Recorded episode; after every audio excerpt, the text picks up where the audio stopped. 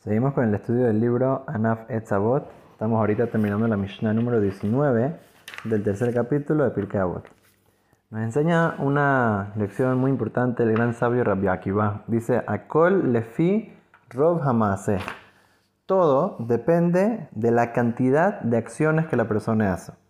Entonces, esto no debemos de confundirnos y pensar de que está hablando que es mejor cantidad que calidad. Nosotros sabemos que es algo, eh, una regla en toda la vida y en la Torah y en el estudio de la Torah y en el cumplimiento de las virtudes y todo, que lo primero, lo principal es la calidad de nuestras acciones. Pero tenemos que saber también de que hay una, una cosa muy importante en el tema de la cantidad. ¿Qué se refiere esto? Se refiere a qué pasa si una persona, por ejemplo, da eh, una vez eh, plata a Tzedakah da una donación a gente necesitada, da digamos mil dólares a caridad. Entonces, esta persona tuvo que luchar contra su yetzerarra, contra su instinto del mal que le está diciendo no, no des ayuda a los necesitados. Tuvo que luchar una vez contra él y le dio mil dólares a los necesitados. Y ahí una vez eh, luchó contra su, contra su instinto del mal y le ganó. Ahora, ¿qué pasa si una persona da mil veces un dólar a caridad. Se dio la misma cantidad que el pasado, pero tuvo que pelear mil veces contra su Yetzirah, mil veces estar diciendo no, voy a dar, voy a dar, voy a dar. Entonces, ¿cuál es mejor? el mejor es el segundo.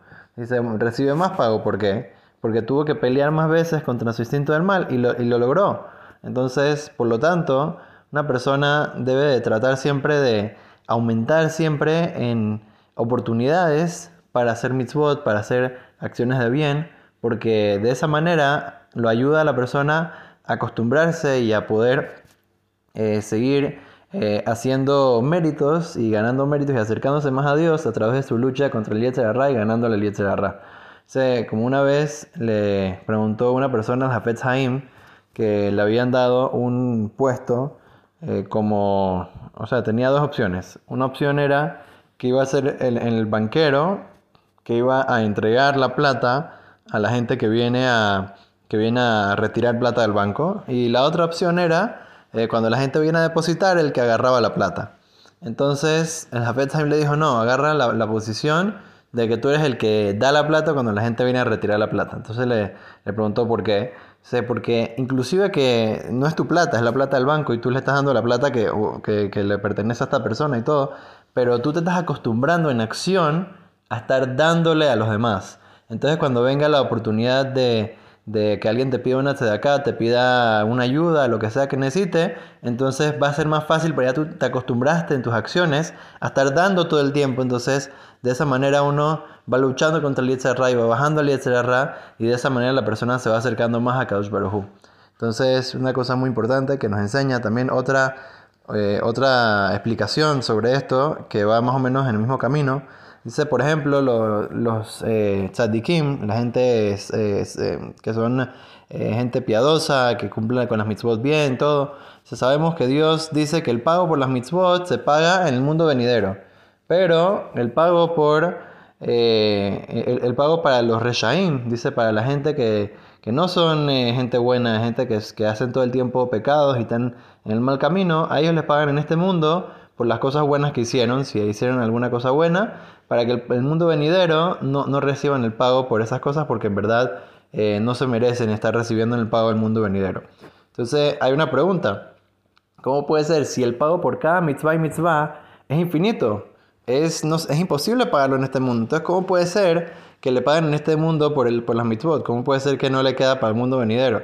la respuesta es que todo depende, como dijimos al principio, de la calidad de la mitzvah. Es verdad que mientras más mitzvot uno hace y todo, pero la calidad de la mitzvah también es muy importante. Si una persona hace una mitzvah pero no le da esa importancia, no, le, no la hace por las intenciones correctas y todo, todo lo hace por su honor, lo hace tal vez porque fue sin querer que hizo la mitzvah o la hizo eh, de una manera sin, sin, querer hacerla por el honor de Dios, etc.